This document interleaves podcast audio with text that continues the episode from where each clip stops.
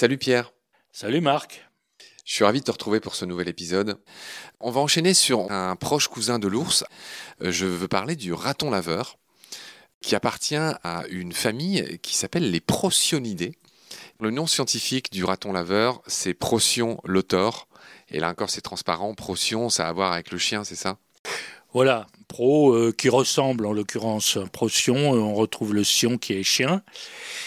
Lotor, ça veut dire laveur en latin, tout ah, simplement. Ah, d'accord. Alors, Procyon lotor, d'accord. Alors, donc le chien laveur. Mais comment ça se fait qu'on le retrouve affublé de raton laveur? Comment raton est venu dans l'histoire? Eh bien, euh, c'était pas du tout évident, mais là, on peut lire Buffon qui nous explique que en réalité, le raton laveur avait un nom amérindien qui est passé à l'anglais américain, qui est raccoon.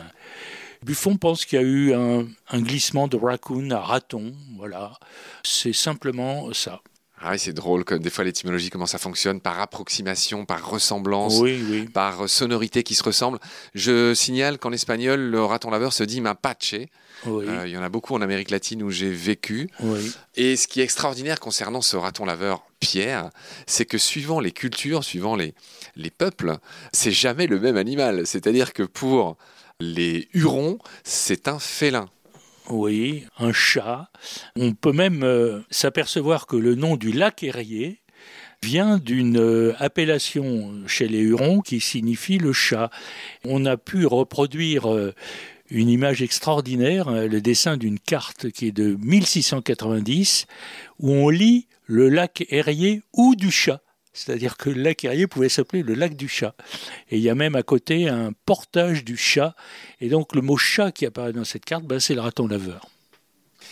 C'est fantastique, je lis dans ton livre que pour les Sioux, euh, le raton laveur était une sorte de magicien au visage peint. Il avait un statut très spécial. Pour les Aztèques, c'était un familier des dieux. Son nom apparemment Mapachitl signifie qu'ils prennent tout dans leurs mains. Et là encore, ils ont bien observé la nature. C'est vrai que c'est pas pour rien qu'il s'appelle raton laveur. Les Hurons le prenaient pour un félin, tu l'as dit, un chat. Les Toupis le prenaient eux pour un chien. Et puis tu parles d'une histoire avec Christophe Colomb.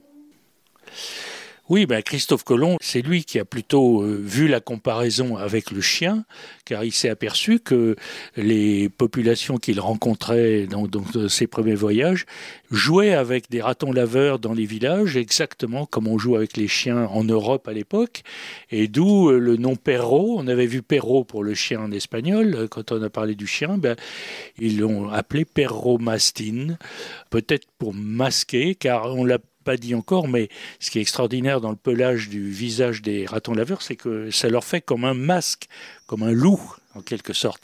Voilà. Et ils ont aussi, ils l'ont appelé aussi Perro Mudo, c'est-à-dire le chien muet, parce qu'évidemment ils ont aperçu que c'était un chien peut-être, mais qui n'aboyait pas. Je précise qu'en allemand, euh, le raton laveur s'appelle Vache Bär, donc le l'ours laveur.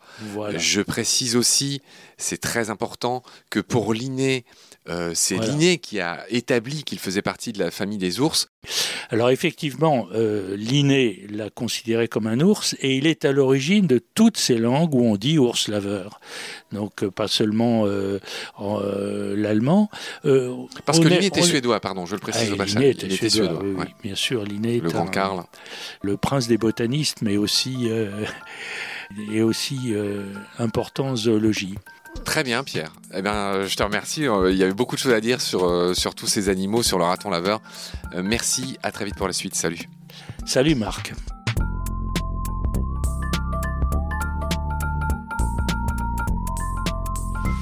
I've seen things people wouldn't believe.